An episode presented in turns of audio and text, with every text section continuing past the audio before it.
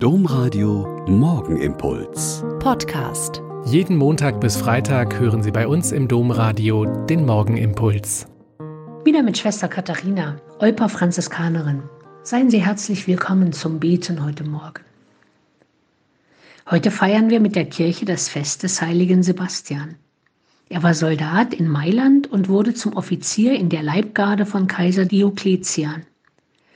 Da er sich als Hauptmann der Prätorianergarde aber am Hof zu seinem Christsein bekannt hat und gestanden hatte, notleidenden Christen geholfen zu haben, wurde er zum Tod verurteilt und von Bogenschützen erschossen.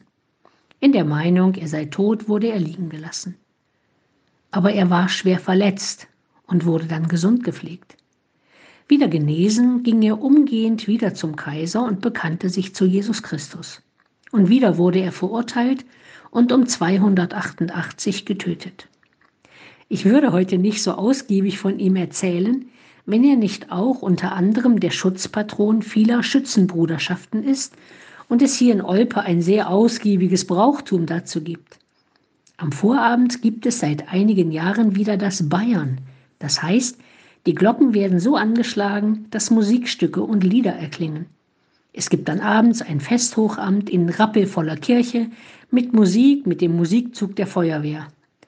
Am Anfang war mir das so fremd, dass ich nicht so genau wusste, ob ich lachen oder ernsthaft bei der Sache sein sollte. Aber weil mir dann Schützen erklärt haben, dass die Schützen gegründet worden sind, um zu schützen.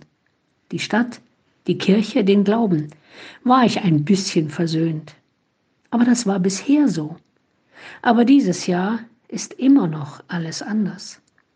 Ein Aushang an der Kirche sagt, dass weiterhin alle Sonntagsgottesdienste abgesagt sind und auch das Festhochamt am Fest des heiligen Sebastian. Jetzt wäre ich gespannt darauf, was die Schützen jetzt machen. Bleiben sie halt alle zu Hause und der Tag vergeht ohne die äußeren Feierlichkeiten?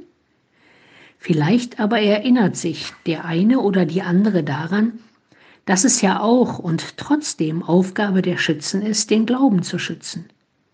Zunächst mal und in diesem Jahr wohl besonders den eigenen Glauben, den der eigenen Familie, der Mitmenschen, derer, die mit uns leben und arbeiten.